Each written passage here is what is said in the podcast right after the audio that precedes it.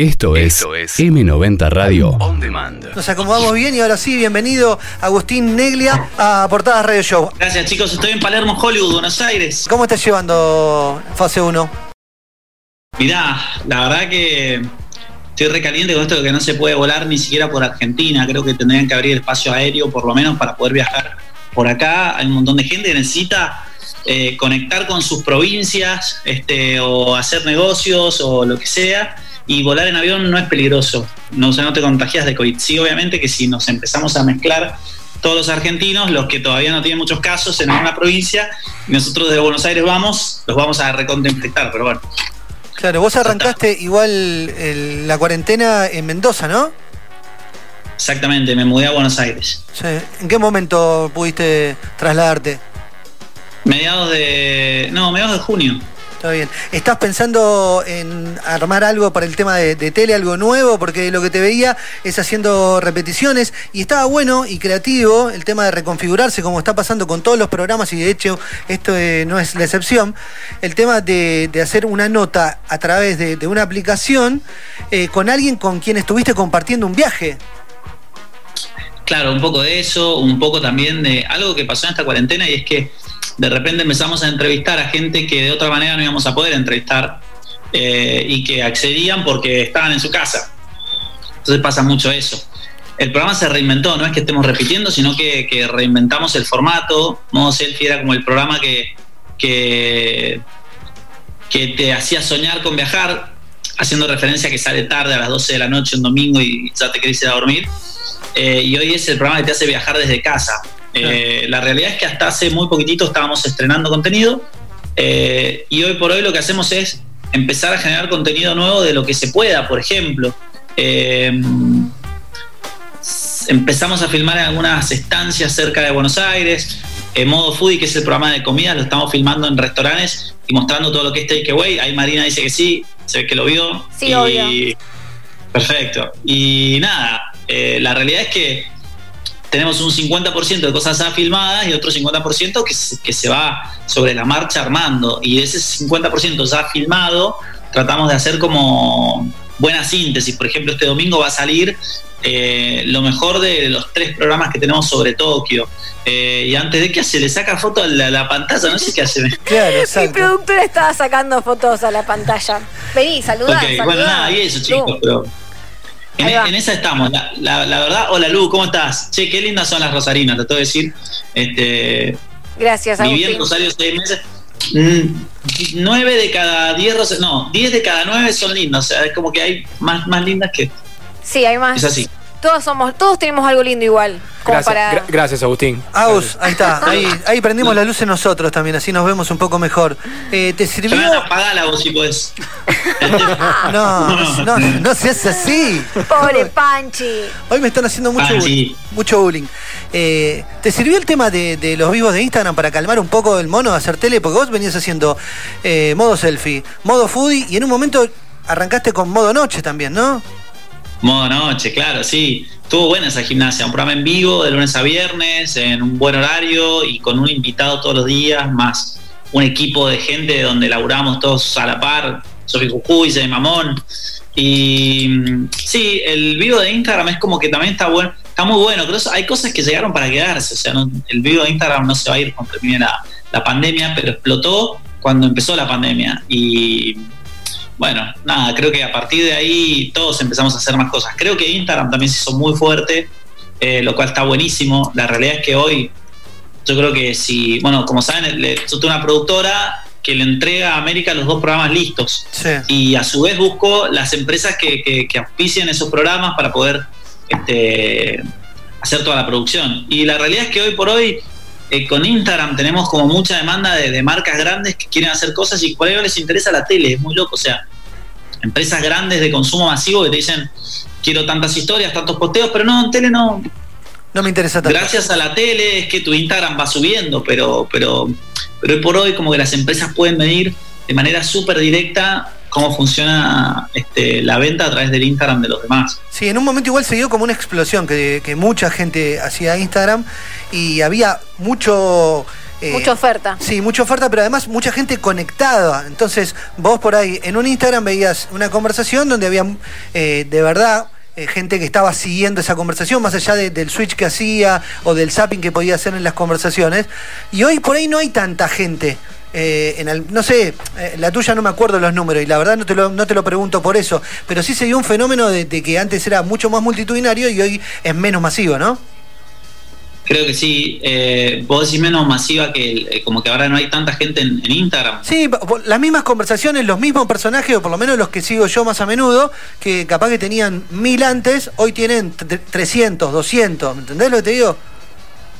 Sí, no, yo creo que, que, a ver, creo que el Instagram cada vez tiene más fuerza. O sea, de hecho, sabemos que ahora como que copió lo que, lo que está haciendo TikTok y Pensé por un momento que TikTok lo desplazaba y finalmente con esta que se mandaron eh, como que siguieron subiendo y hoy los que estaban empezando a ponerle pilas a TikTok le sacaron la pata del acelerador. Eh, sí es verdad que hay mucha gente que no tenía Instagram y ahora empieza a meterle al Instagram. Eh, pero son todos formatos distintos. La verdad es que cuando yo subo algo de la tele al Instagram, no es nativo de Instagram y no, no, no pica igual, ¿entendés? Es como... Puede ser que... puede ser que el recurso del vivo haya bajado un poquito, ¿no? Porque al principio estaban todos como muy a full, consumíamos mucho y ahora como que, bueno, ya, ya vimos eh, muchas entrevistas, demasiadas. Sí, exacto. Este, el tema del vivo es un, fue un fenómeno y hoy es como que todos hacen vivo, entonces me parece que lo que puede pasar es que vos tenés algo que se llama share, que es eh, la cantidad de gente que está, o sea, la, masa crítica es siempre la misma, pero si vos tenías antes 10 vivos y ahora tenés 100 vivos, todos los vivos van a tener menos vivos, pero creo que la masa crítica sigue siendo la misma. O sea, este, a mí creo que me va aumentando eh, mes a mes el porcentaje de público eh, de 50 para arriba. Claro, Agustín. ¿Qué, significa? Sí. Te quería preguntar con esto, de, bueno, del modo selfie, que no solamente se veía, bueno, a la noche era continuamente en la pantalla de América, si uno estaba viendo algo, bueno, veías aunque sea un fragmento, eh, y largo, ¿no? A modo de publicidad, era bastante largo como para conocer el programa. Eh, ¿Cómo te manejas? Si realmente era modo selfie, vos, vos solo, tu propio equipo. Bueno, lo, que vos contás y, y que mucha gente no sabe es que cuando América manda a la pausa, y pone toda la tanda publicitaria de, Buenos Aires. En el interior tapan esa pausa, esa tanda, digamos, publicitaria de Buenos Aires con contenido, que casi siempre es modo selfie. Sí. Eh, muy, loco. Entonces, como que en el interior se ve muchísimo el programa. Me siento como el chavo de, Pero no, Argentina. Claro. En ese, en ese aspecto es como. No, no es como que, que repiten mucho y te, da un poco de miedo de que, se desgaste eso, o, no, o te, te favorece. Mira, eh, yo creo que hasta acá, casados con hijos, la gente lo mira, eh, que, que Telefe hace lo mismo y, sigue funcionando, la gente se mata de risa. Son productos que por ahí eh, son culturales. El caso de, de, que es un programa cultural, estuvo nominado para los premios FUN TV como un programa que, aporta desde la cultura, que habla de gente que, se fue a vivir afuera, que la remó, que son casi todos casos de éxito o, o que por amor se fueron a ir afuera. Eh, y además te mostramos una ciudad. Entonces, sí, lo que tratamos es derrotar ese material lo más posible. La realidad es que hasta la cuarentena nosotros estrenamos absolutamente todos los domingos un destino diferente, o sea, no, jamás se repetía nada. Después de la cuarentena empezamos a estirarlo con algunas trivias, con algunas entrevistas y demás para... El último viaje que hicimos fue en marzo. Yo volví y empecé a hacer cuarentena. Claro. Sí, me acuerdo. Ahora, si, si yo no hubiera hecho modo noche, si yo no hubiera filmado modo noche en el verano, todavía estaríamos estrenando contenido, porque cada viaje mío traigo 10 programas. Entonces estaríamos con contenido. Yo todo enero, todo febrero no pude viajar. En diciembre tampoco viajé. Mi último viaje fue fines de octubre. Y después el, nuevo viaje, que es donde empezaba la nueva temporada, fue en marzo. Fue un viajecito cortito una semana donde hicimos Amsterdam, París, Brujas y Bruselas. Y bueno, nada, es lo que han estado viendo todo este tiempo. Bien, eh, arrancaste por ahí con un horario, si quiere, a la medianoche y de repente te entró una propuesta para, hacer un prime time. Eh, ¿Sentiste como esa presión de salir a, jugar en primera en algún punto? Eh, cuando América te dice, bueno, tenés que conducir este programa con Jujuy y se viene en modo noche, ¿te sentiste cómodo? ¿Cómo fue que, llegaste a, construir ese, ese conductor televisivo que vimos Está buena la pregunta. Eh, la presión, no te voy a decir que no la sentí, pero lo venía buscando hacía muchísimos años. O sea, la realidad es que eh, me, vengo preparando para esto hace mucho, mucho, mucho, sobre todo mentalmente. No sé si, si, si en el resto, pero mentalmente sí. Y, tenía muchas ganas de hacerlo, así que lo disfruté. Eh, eran horas de vuelo que tenía que sumar desde el punto de vista de conductor, con la cucaracha en vivo, quilombo, eh, improvisación, problemas, este, estar todos los días al aire implica que hay días que estás bien, hay días que no, hay días que los demás no están bien, pasan cosas atrás, eh, y fue un súper mega ejercicio. Eh, creo que va por ahí, si vos me preguntás, hoy hay pocos conductores de verdad que, que puedan hacer carrera, yo siento que estoy en esa carrera, eh, con, algunos pocos y, los canales lo saben, América lo sabe. Hoy América no sé si está pasando por el mejor momento eh, a nivel, no sé, rating, sobre todo, lamentablemente tiene que ver con, cómo mide Ibope, que hoy las agencias de, planificación le dan mucha eh, bola a eso. Entonces, bueno, este, pero, pero creo que para adelante se vienen cosas lindas. yo siempre digo, no soy un experto viajero, hago un programa de viajes y hoy también un programa gourmet, porque sé que eso funciona, pero lo que me gusta es hacer televisión y, en, eso es en lo que me quiero destacar, digamos, mañana puedo hacer otra cosa. Total. Eh, lo que se ve es que por ahí vos generás cierta empatía en esos viajes o en el programa que, se desprendió también del programa de viaje como es modo foodie, que no sé, gana para mí en, esto de, la autenticidad que tiene, de, lo genuino, que vos sos por ahí con la gente que te encontrás, o, por ahí con incluso con eh, la gente que te acompaña al paseo que vos haces en los lugares donde vos llegás. Y eso quizás con todas las luces, como vos decís, con toda la parafernalia atrás, es como que no, no, te permite eh, desenvolverte de esa manera, ¿no? Es como que, tenés que estar mucho más acartonado y, y eso te hace más rígido en algún punto. Sí, creo que lo ideal sería justamente que uno nunca pierda su esencia. Eh, pero ¿sabes qué? Lo que vos decís tiene que ver más con eh, cómo sos como persona. Hay cosas que traspasan la pantalla y la gente se da cuenta eh, cuando vos estás interesado en el buen sentido, escuchando a alguien y le estás tirando buena onda y te sirve lo que te está diciendo y lo estás tratando de interpretar de manera positiva para que la gente también lo entienda así. Y, eso es lo que la gente agradece. Eh, o tratar de ponerse en actitud de servicio, digo, desde el momento cero en que empezamos a filmar, preguntar para que le sirva al que está viendo y no preguntar para demostrar que sé. Son, son esas cosas. Creo que pasa con todo, pasa con, acá en Buenos Aires, no sé, por ahí se, se perdió hace mucho el, decir buen día cuando entras a un kiosco a comprar algo, o el muchas gracias, o el por favor. Y son cosas que tal vez en el interior eh, están como recontra instaladas y, por ahí la gente valora eso. Eh, creo que en cuanto a lo concretamente televisivo, eh, no hay que perder esa esencia tampoco de dejar de ser quien sos. Que sé yo, lo veo a Santiago del Moro en Telefe, que sigue siendo Santiago del Moro, a pesar de estar detrás de un formato en su momento como era Quien quiere ser misionario. Es él, y era el mismo en Intratables creo que tiene que ir por ahí. Este, y, con, la mayoría de los, de los, conductores hoy pasa lo mismo, pasa con Yudica, pasa con Fantino. Creo que eh, en definitiva son como son, o polémicos, o, auténticos, o frescos, pero creo que lo importante es que, un formato no te, no te coma, ¿no? Total. ¿Estás planeando eh, algún viaje más allá de que ahora no se puede? Sí, la realidad es que me puse un melancólico, como que me colgué cinco segundos y me acordé todo lo que iba a hacer si no había cuarentena. A ver, contame qué ibas a hacer. Mirá, eh, yo me volví en mediados de marzo. En abril, la primera semana de abril, íbamos a filmar en el Mediterráneo todo un crucero por, por Cinque Terre, toda esa zona hermosa de Italia. Terminábamos después en Barcelona, era una recorrida impresionante. Fines de abril nos íbamos a India hacíamos India, eh, Tailandia, eh, Indonesia y Turquía.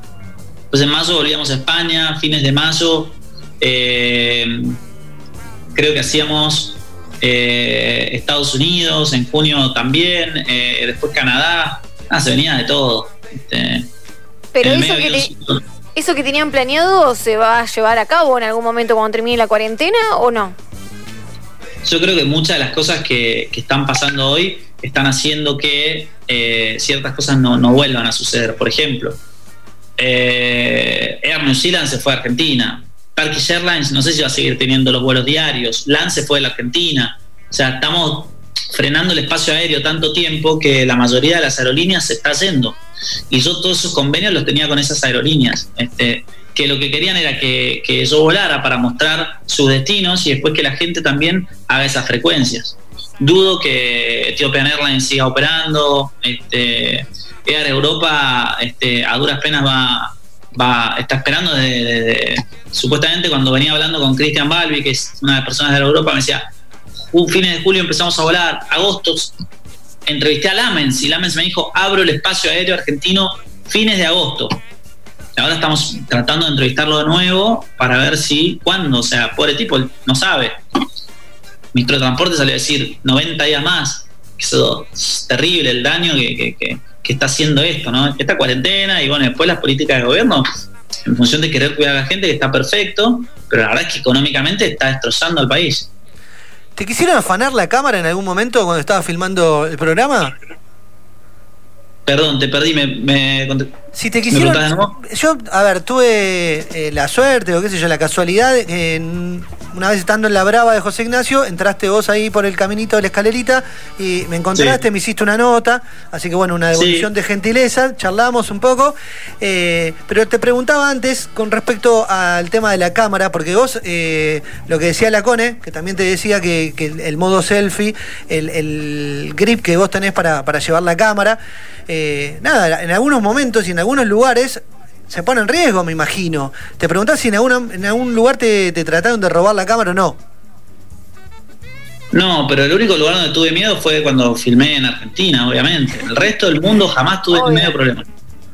Jamás. Acá sí tengo mucho miedo de andar con la mochila solo sin que la gente sepa que tengo la cámara. Es un desastre. O sea, la inseguridad que, que hay en Argentina es tremenda. Yo no veo los noticieros, o sea, eh, sé lo que pasa, pero no me prendo. O sea, eh, los que estudiamos comunicación sabemos cómo se arma una agenda setting que se le dice, ¿no? Y cuáles son los temas que se definen. Yo laburé casi un año adentro de un noticiero como conductor en Mendoza eh, y, sé que hay temas que por ahí se, buscan, ¿viste? Para sensacionalizar. Creo que hoy se está asustando mucho, pero también hay, hay temas muy sensibles que tienen que ver con la inseguridad, que no la podemos evitar. Y, nada, no sé, estoy pensando seriamente en, ponerle a mi, a mi auto ese vidrio que protege para que si te rompen en un, en un, en un semáforo el vidrio no, no, no, no te puedan asaltar, ponele. Tengo mis equipos asegurados. Creo que lamentablemente hay, hay mucha inseguridad en Argentina y, después de Brasil somos uno de los países eh, con más eh, violencia en los asaltos del mundo. Es así. En el anecdotario de viajes, si debes tener algún top 3, un top 5, tirame alguno. Eh, de algo malo, así que has pasado No, no, al revés, vamos con, una buena. Vamos a subirlo un poquito. Sí, vamos a subirlo un poco. le subimos, le subimos. un eh, top 5 de destinos. Bueno, creo que este domingo, por ejemplo, vamos a mostrar a eh, Japón y vamos a estar en, sobre todo en Tokio.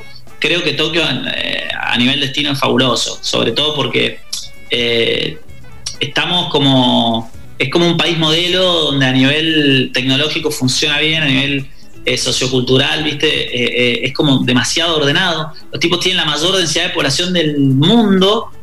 creo que por kilómetro cuadrado tienen 400 personas, casi, o sea, no existe. Después de eso viene, si no me equivoco, el DF. Y la verdad es que estar ahí es increíble. O sea, estás en la estación central de Tokio y tiene 10 niveles imagínate. Eh, donde vos por, Google te vas dando cuenta en, qué nivel te tomás el tren y a qué hora, a qué minuto pasa. Eh, después me gustó mucho Budapest, que estuve hace poquito, fue en octubre del año pasado. Eh, algo que sí o sí hay que hacer alguna vez en la vida, cuando puedas, es este, hacer alguna navegación en catamarán. Yo la hice por Croacia, duró una semana. Eso es increíble, es dormir en la noche flotando en un barquito es muy independiente, eh, tenés cinco o seis habitaciones nada más y, y vas con el capitán charlando, te lleva el viento, es una locura, ese es un top 3. Después me gustó mucho Grecia, Mykonos, Santorini, eh, también hermoso. Esos son los destinos que sí o sí tienes que visitar. Estambul es una ciudad increíble, la puerta entre Asia y Europa. Eh, la gente es divina en Estambul. Eh, la religión es muy diferente a la nuestra, las, las costumbres, la comida, este, pero, pero son parecidos también, son, son, son fraternales como los argentinos. De hecho, me pasó de, de hasta tener amigos turcos que nos escribimos. Este, si, si van alguna vez a Estambul, van a pasar por el mercado de las especias y van a verlo a Jordi, que es un amigo y tiene dos carteles míos gigantes y cada vez que va un argentino ve el cartel y se saca una foto con Jordi, Jordi me la manda y es una locura. O sea, me pasó de encontrarme a Ana Rosenfeld, a Tete Custaró y que me digan, estuve en Estambul y vi el mercado de las especias, tu foto ahí, qué gracioso Jordi, me atendió, me dijo que es tu amigo, o sea, qué loco que pase una cosa así. Eso lo generan ellos, por cómo son, parecidos a los argentinos. ¿Alguna vez, perdón Panchito, pero alguna vez te imaginaste esto de que vos decías de que de, que siempre te gustó ser conductor en la televisión o, que siempre tuviste ese agrado de conducir. ¿Te imaginaste estar en la tele y, siendo conductor de un programa en donde viajes absolutamente por todo el mundo y, esto de estar contando de, que alguien se cruce con, un, con una imagen tuya o, bueno, voy a ir acá porque Agustín fue acá y me gustó el lugar? Eh, ¿Te lo imaginabas en, en, un futuro? Sí, sí, la verdad que sí de hecho, cuando empecé con todo esto, soñaba con, lo que me está pasando y tengo todavía muchos proyectos más. Lo dije hace mucho en una nota, me gustaría ser, en el buen sentido, el próximo Tinelli, o sea, el, tipo que cuando Tinelli no esté más ocupe su lugar.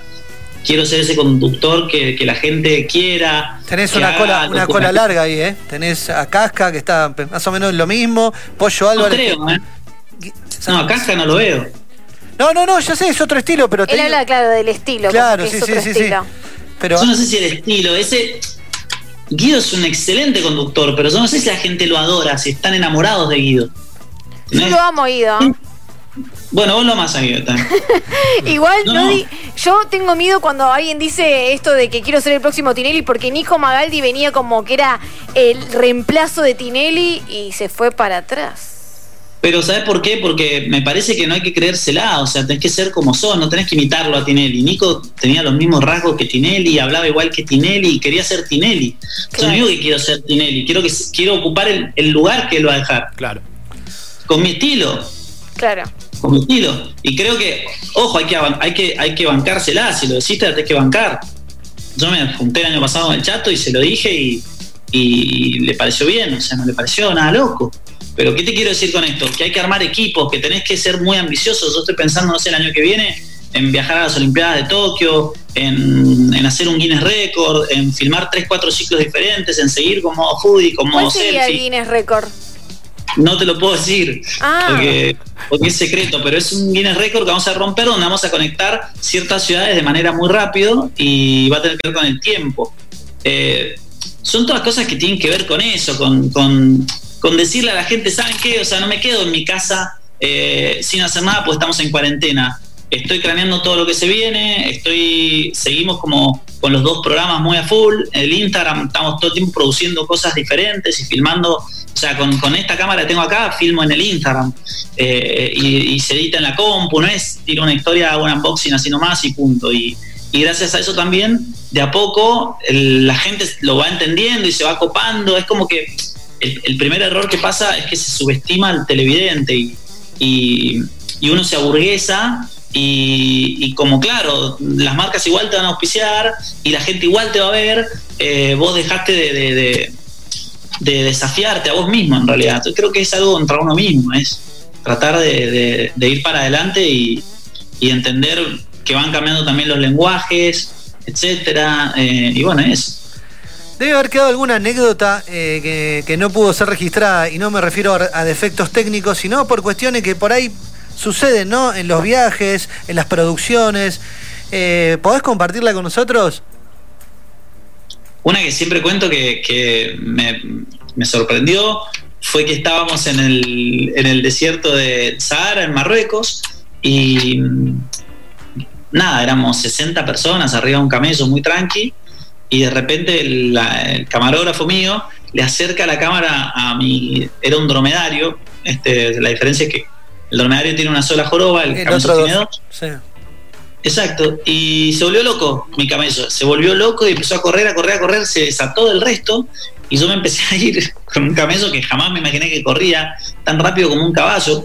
Y empecé a dar vueltas en círculo. Y toda la gente se frenó a mirar, a esperar mi caída. Y efectivamente volé por el aire. Y cuando caí, se ve que caí, no sé, caí bien. no En la arena, si en el Sahara, supongo que era arena. Claro, en la arena, como que medio que zafé. Y atiné a mirar dónde estaba el camarógrafo y le, le hice señas como vení, vení. Y entonces cuando vino le dije, no, se volvió loco este camello, no sé qué. Y eso entró en, en una de las escenas del, del ciclo que estábamos filmando, que era un programa de dos amigos que recorrían Europa en, en un ómnibus, en un, en un micro. Hacemos. Así que fue una anécdota como. Yo en el, en el momento pensaba. ¿A qué hospital me van a llevar cuando me quiebre la clavícula? Voy a estar 15 días acá en Marruecos, aparte. Hacemos un ping-pong de cierre, Agus. ¿Te parece? Eh, Una peli. Eh, Perdidos en Tokio, de Sofía Coppola, con Scarlett Johansson y Bill Murray. Un libro. Mm. Eh, el buen amor en la pareja de John Garriga. Una canción. Eh, una canción. Stop This Train de John Mayer. Un referente en lo tuyo. Eh, Tinelli. No, linkealo los viajes. Estaría bueno con el tema de. no, Badía, creo que Badía. Ah, Bahía. Está bien. Sí, sí. Sí, sí. Una por cómo frase- era como persona y tipo muy querido por todos. No esperabas que me digas Badía, pues no sé, no sabía que ni siquiera que lo habías conocido. No, no lo conocí, pero sí lo seguí de chiquito y lo. Y lo este, lo- sí, sí, sí, lo, lo miraba y sé que dio muchas oportunidades y, y incluso hasta el último momento de su vida, cuando él este, arma esa radio tipo nómade y empieza a viajar por el sur y todo, todo, todo. Creo que fue un tipo que vivió la vida intensamente, la disfrutó al mango, fue buen tipo. Este, bueno, de ahí salió Tinelli, por ejemplo, el Pelado López. Pelado hoy siguió con su con su con su legado y tiene la radio de Pinamar. Total. Sí. Agus, la última, una frase de cabecera. Algo que te hayan dicho en tu trayectoria que te acuerdes. Mira, creo que hay una frase que, que- que tiene que ver con lo que a mí me pasa y es que la continuidad hace al hombre. Y, y creo que es así. Si vos tocás 10.000 horas, es así, está estudiado, 10.000 horas la guitarra, el piano, o estás adelante de cámara filmándote 10.000 horas, lográs la excelencia. Entonces esa continuidad hace que mucha gente a la que entrevisté me demuestren que son los número uno en lo que hacen por eso, por una cuestión de continuidad, de perseverancia, de voluntad, de, de- de amor a lo, a lo que hacen. ¿no? Cuando vengas a Rosario hacemos una recorrida. Me encantaría, Dale. seguro. Cuando se pueda. Vale, obvio. Un abrazo grande. A ustedes. Gracias por la nota. Chau, chau. Chau, Marina. Saludos. Besos. Chau, chau. Hablamos con Agustín Neglia. Seguimos haciendo portadas en Radio Show hasta las 6 de la tarde. Escuchanos en vivo. Las 24 horas. En m90radio.com m90radio.com y en Rosario, Argentina. Por 899 M90 Radio. On Demand.